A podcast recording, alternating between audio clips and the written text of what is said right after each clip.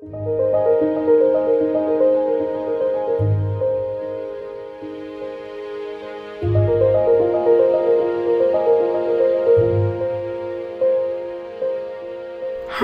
我是左边茶水间的创办人 Zoe，欢迎来到我们二零二三冬季特别企划。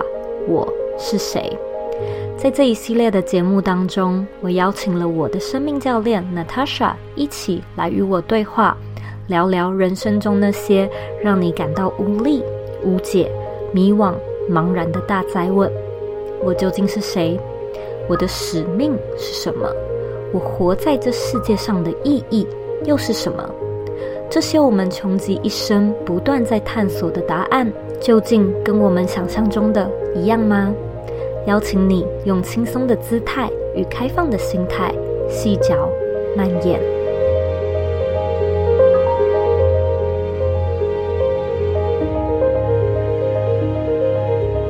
不知不觉呢，这一系列已经来到我们最后一集了。那我必须要说，我觉得这应该是我做节目做到现在做了五年最喜欢的一个企划了，这是真心话。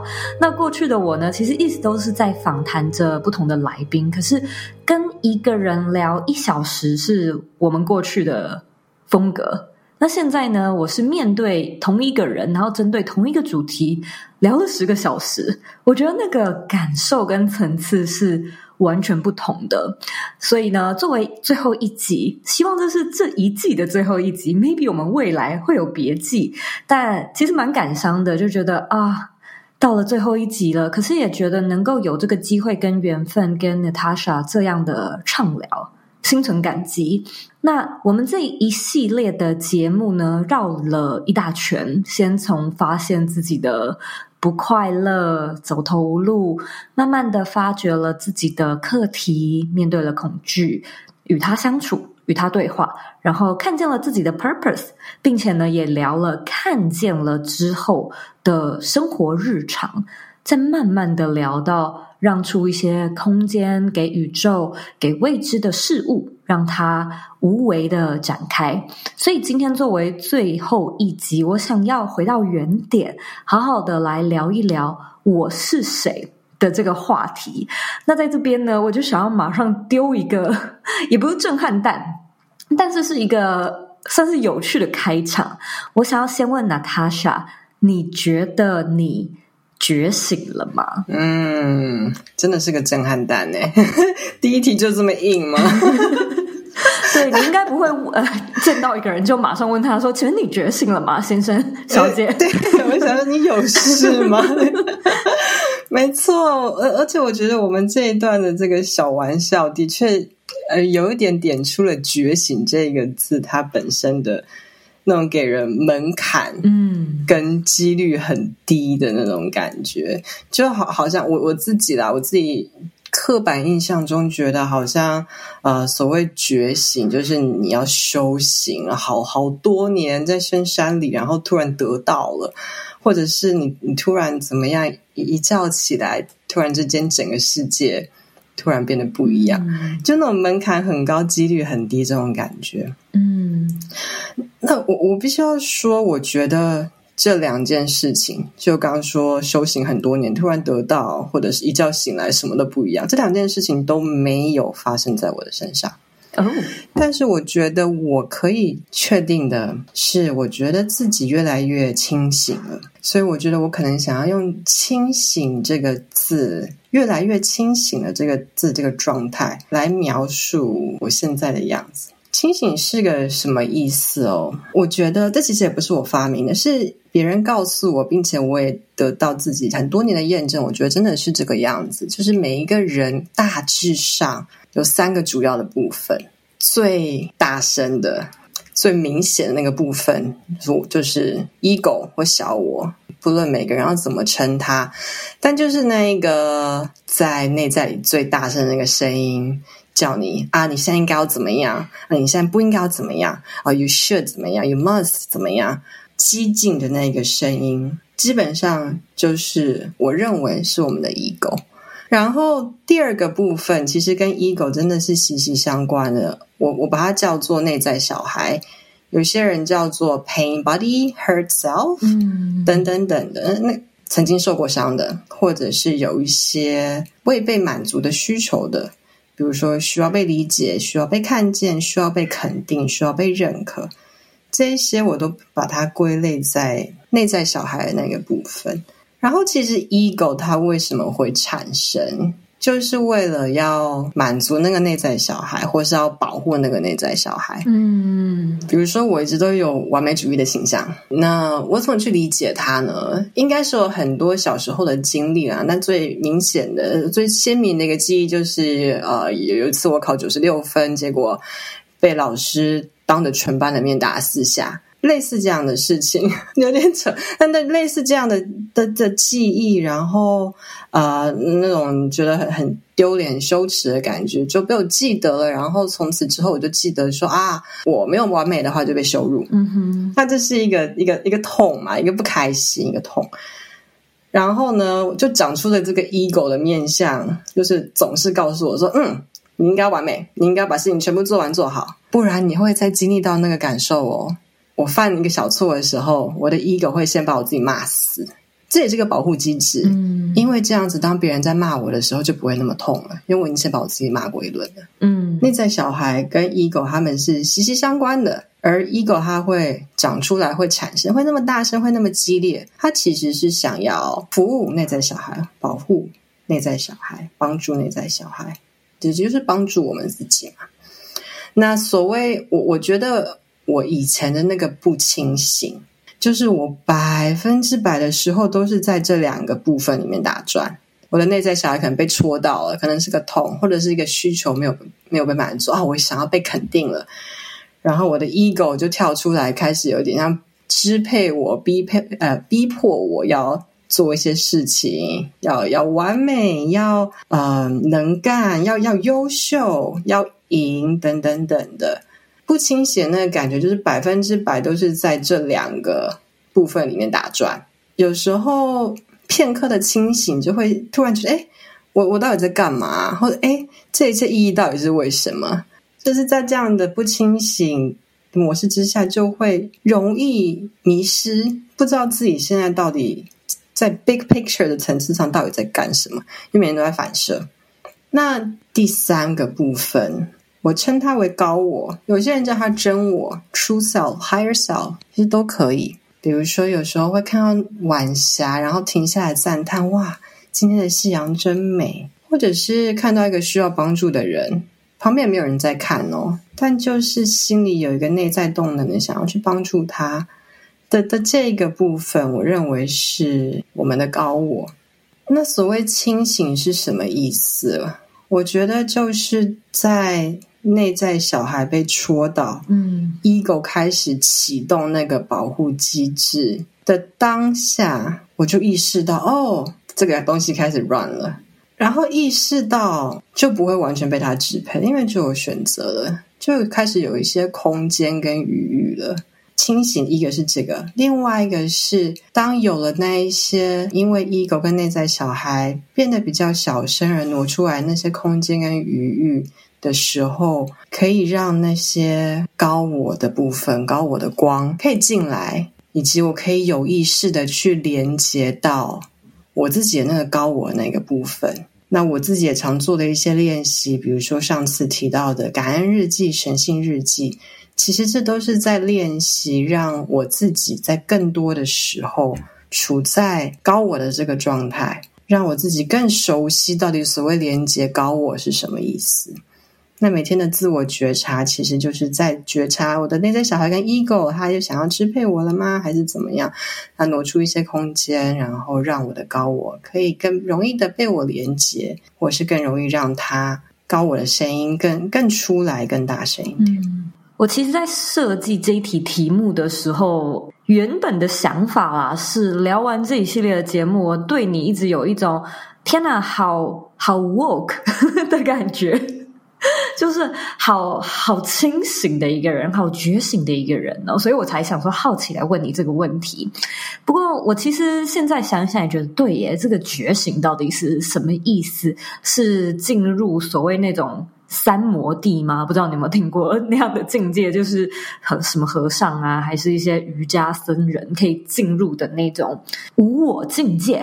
但是回到觉醒跟清醒之间的定义，我的确也觉得清醒比较 approachable。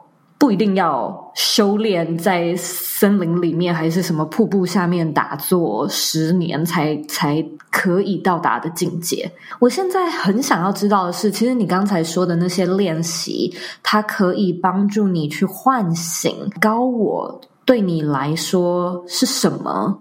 那么，可不可以也请你就也举例一下？如果我们现在的听众他是没听过，完全没接触过。我们就先从最简单的自我觉察的感觉去做判断好了，有没有一些比较比较象征性、比较特征明显的那些感受？就是如果这个感受出现，或者是如果这个感受运作着，那你可能是在内在小孩模式；呃，如果是另外一个感觉，你可能是在 ego 模式，还有那样那样的感觉，那么你可能就是在。高我模式，嗯嗯，对，我对自己的感受是蛮敏锐的，所以当我在一个紧的状态的时候，你说身体上吗？对，身体上感受上，对，一个往内缩的状态的时候，生气、紧张、嗯、焦虑，我就大概知道，哦，我的那个模式开始，我的 ego 开始被启动了。然后对比是在一个比较所谓高我的情况下，那个感受是扩展的，是松的，都 OK 的，一切都是被接纳的。所以对比焦虑跟平安，我不知道大家可能在讲这两个词的时候，自己会不会脖子、肩膀那边有一些一些不同的感受？但对我来说，ego 被启动的时候，会有一个这种紧缩的感觉。同时之间，我会知道我的脑海里面开始停不下来的开始转，或是在告诉我自己的时候，那个也是我的 ego 被启动的时候了。比如说，开始不停的转我的 to do list，一二三四五六七八九十，划掉前面三个之后啊，怎么办？又长出了三个，一停不止不停的转啊！我今天有多少时间？我需要做多少事？另外一个常触动我的，跟我老公吵架。我看到我自己开始生气，然后开始回一些很有攻击性的话语啊，我就知道，OK，我的这个 ego 防卫系统被启动了。我最常感受到的就是啊，我的 ego 被启动，我的保护机制被启动了。那我马上就会想，哎，那那个底下那个内在小孩到底是什么？我跟我老公吵架的时候，通常那个内在小孩未被满足的需求，就是我需要被感谢，我做了这么多，我想要被好好感谢，或是我想要被他理解。我的感受，而当这些底下的这些需求没有被满足的时候，我的 ego 就开始攻击他。虽然我的本意根本不是攻击，我的本意是我请你可不可以感谢我，请你可不可以理解我？但那个保护机制 somehow 觉得用攻击的方法会有作用。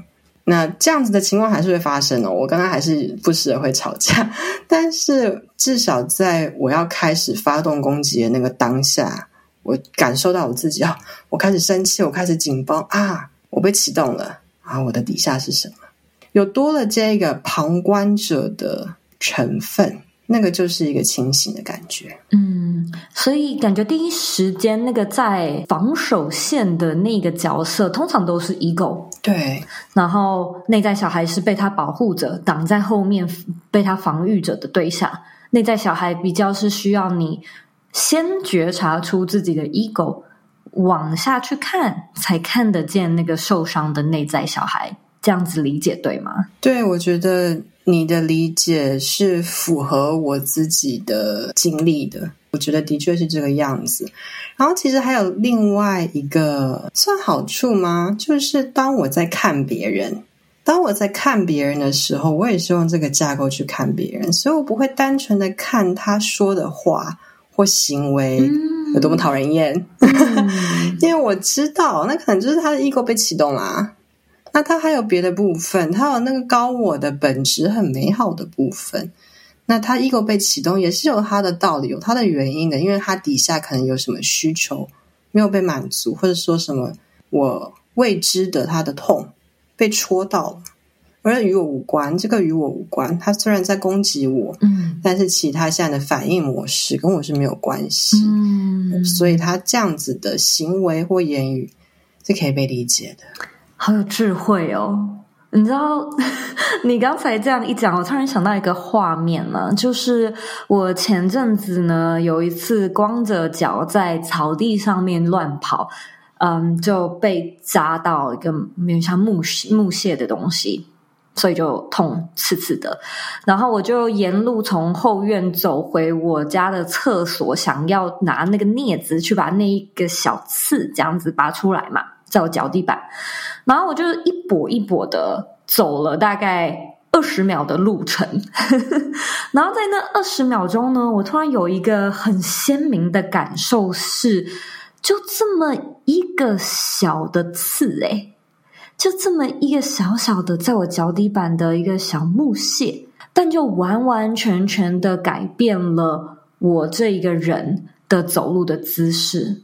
我们的内在小孩感觉就有点像是那个刺，就在那，就是会痛，所以你才必须要稍微一搏一搏的，尽量不要再去碰到。那为什么要用这样奇怪的姿势走路呢？就是因为那里有一个东西，你还没有去 treat it，还没有把那个刺这样子拔出来。就他为什么要那样子走路呢？为什么要一搏一搏的？就是他在，他是哪里有刺呢？那那个刺也不是你造成的。对，我觉得真的是这个样子诶，嗯。那个接纳的程度，不止接纳自己的程度提高了，接纳别人的程度也提高了，所以整个人的 being，整个人的状态就慢慢变得平安了。因为我觉得清晰、清醒，真的可以带来平安跟平静。相信你会听到这里，可能是对使命探索的这个主题有一定程度的兴趣。邀请你回到这期节目的资讯栏，找到 Natasha 为你准备的免费 PDF 讲义。在这份档案中，会有 Natasha 分享自己发现使命的历程与故事。她统整出三个深刻体悟以及一个日常练习，并且会搭配一个录音档案，引导你跟着实做，帮助你发现自己的使命，邀请你在节目的资讯栏中找到讲义的领取连结。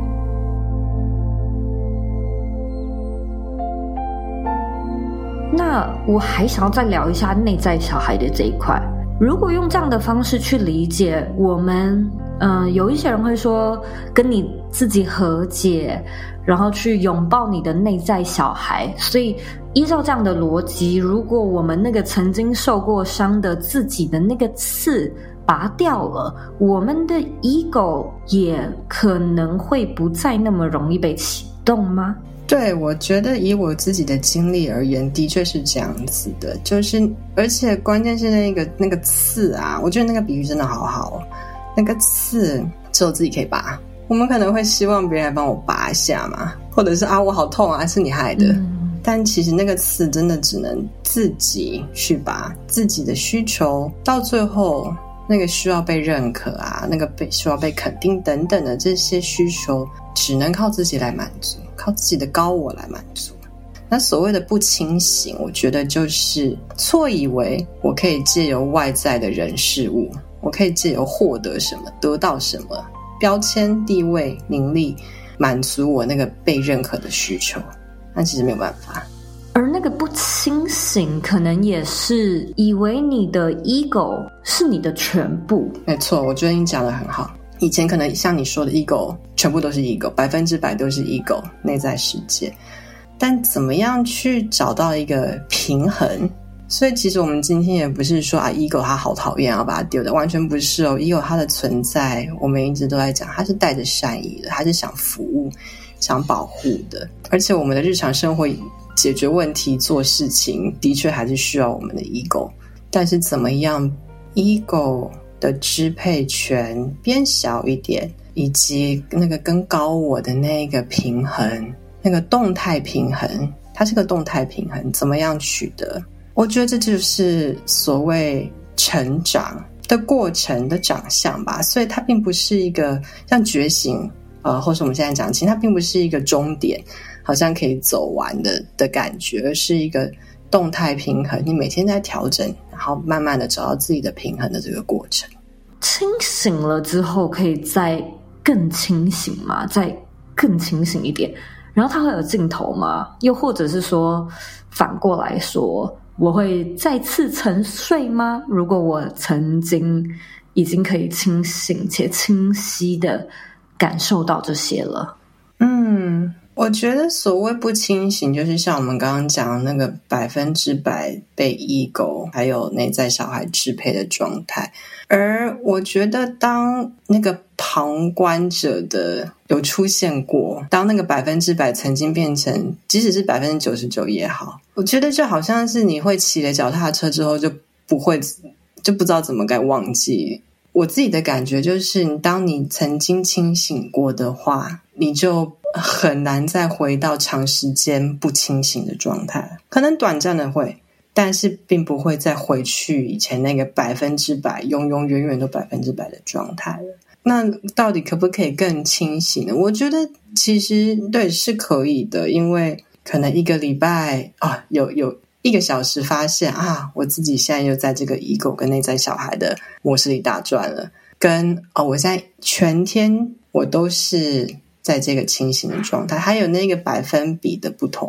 那我觉得也想回到刚刚说的，并不是要把 ego 那些东西把它归零，而是要抓到怎么样的一个平衡，对你的体验而言是最合适的。嗯我觉得还会有一些 day to day 那种生活中的小事，例如啊，有的时候早上起床的一个惯性动作就是滑手机，然后我就会滑到大概十几分钟过去之后呢，我会想说，我我到底在干嘛？我会瞬间意识到我刚才不清醒，以及我现在醒了，然后我就会把手机放下，起身起床，开启我的一天，这样子。我有时候也是这样子，就是滑了一阵之后，再意识到，哎。我在干嘛？我刚刚拿手机好像是为了要做别的事情啊，而且那个感觉跟心流是不一样的。心流你可能也会忘记时间啊，等等的，但是心流会结束之后会会有一种踏实平安感，就哇，我刚刚经历了好美丽、好好美好的感受。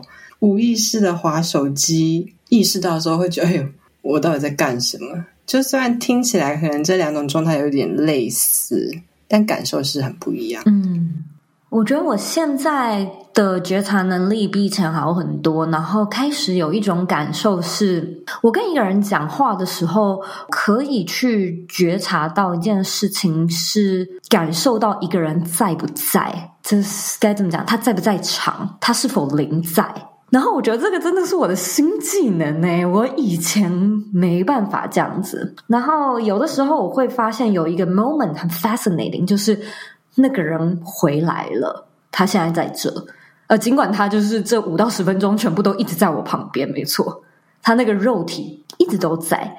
可是我可以觉察到他的那个魂呐、或者是那个神，或那个你要说高我也好，他就是飘到其他地方，然后他又回来的那个瞬间，可以感受得到，诶，是有一个蛮嗯蛮巨大的差异的。嗯，对，那个连接感是不同的。可能即使可能都没有互动，但是我觉得讲很多，就是他在的时候，对我来说是一个连接感吧。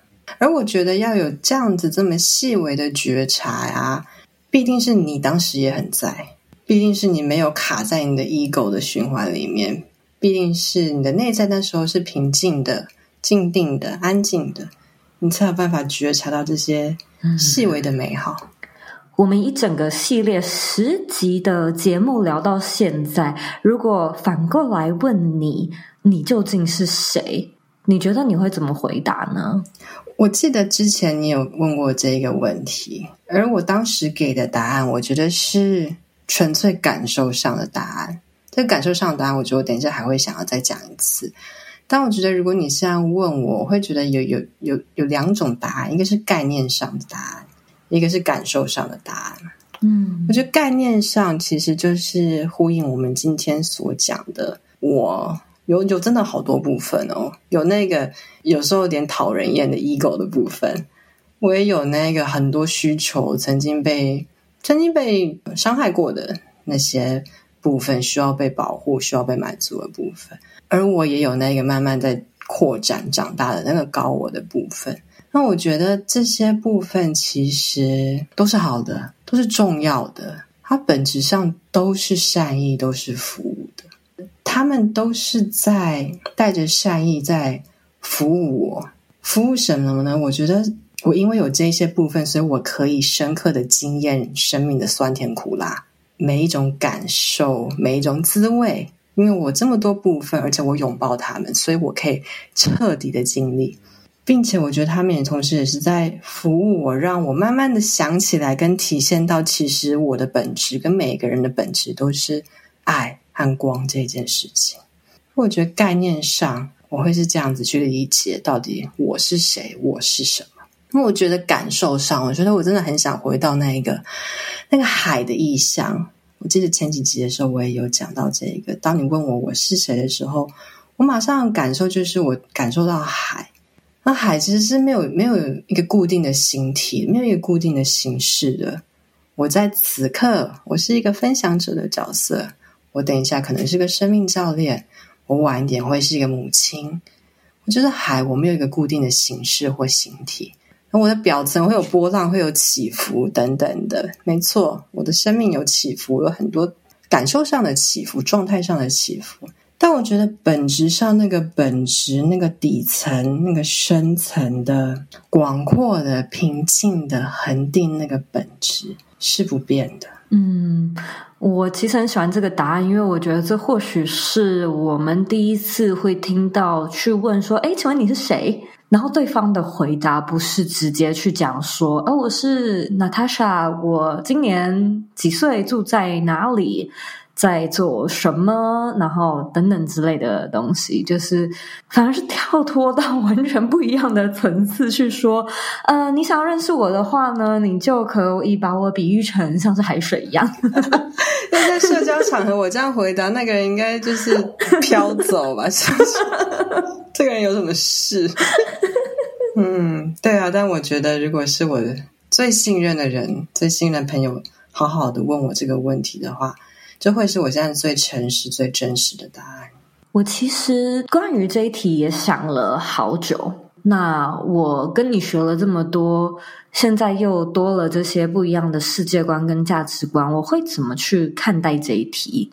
在准备这一集节目的时候，我其实花了蛮多时间思考的。我想到一个我过去现在大概快要一年前吧，一个蛮深刻的感受跟例子是，某一天我。赏月，我是蛮喜欢赏月的一个人，就觉得其实月亮真的蛮好看、蛮美的。大概一年多前搬到密西根这边，刚好有一个湖平面，有点像是海平面，所以我开始有一点点养成去看月升的习惯。那你就可以大概经历了那个 cycle，有满月超酷的，真的很。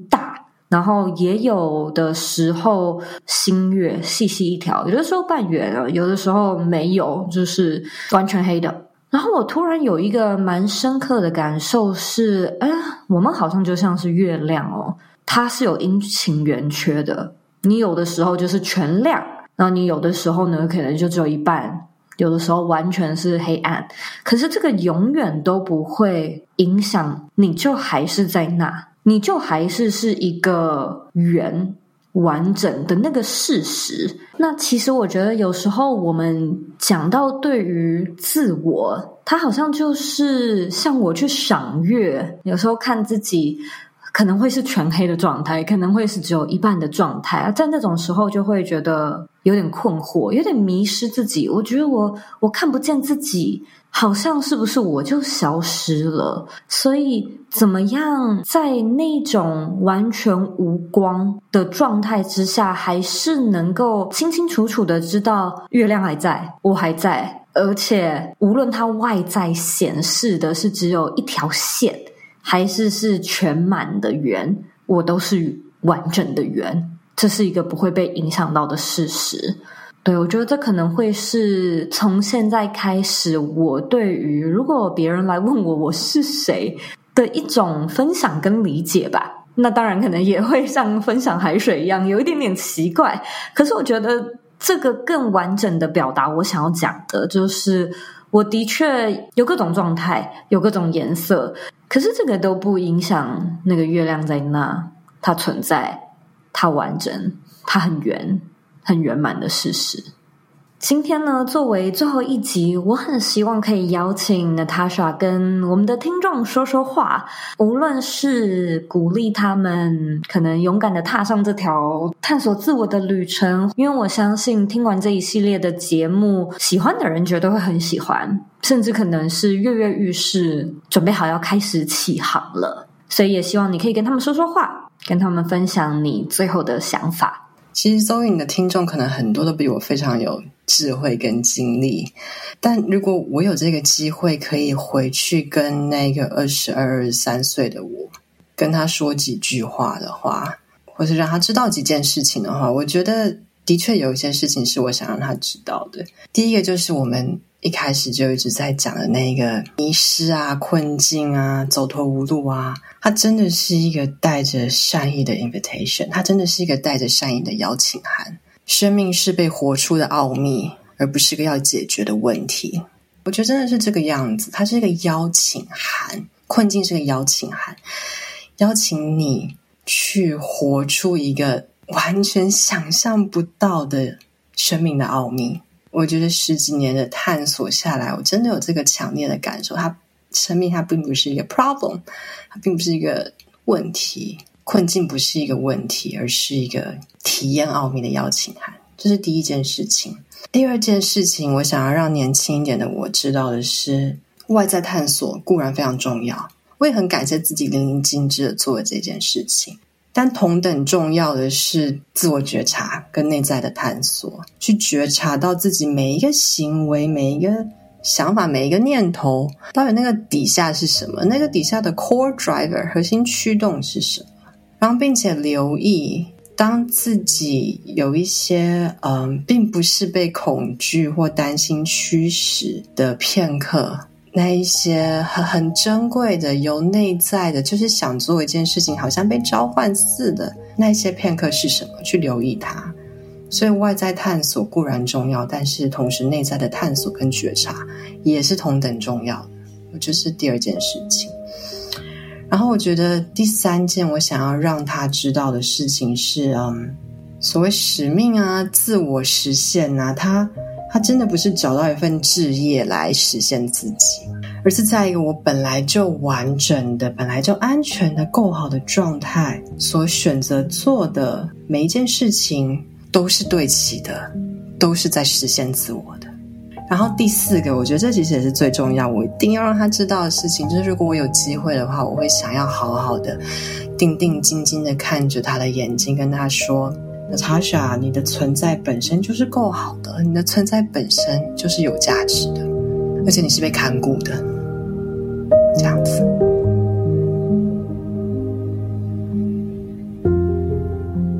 非常感谢你收听这一系列的特别节目，这是我们此季度的最后一集，不晓得你有什么收获，有什么发现呢？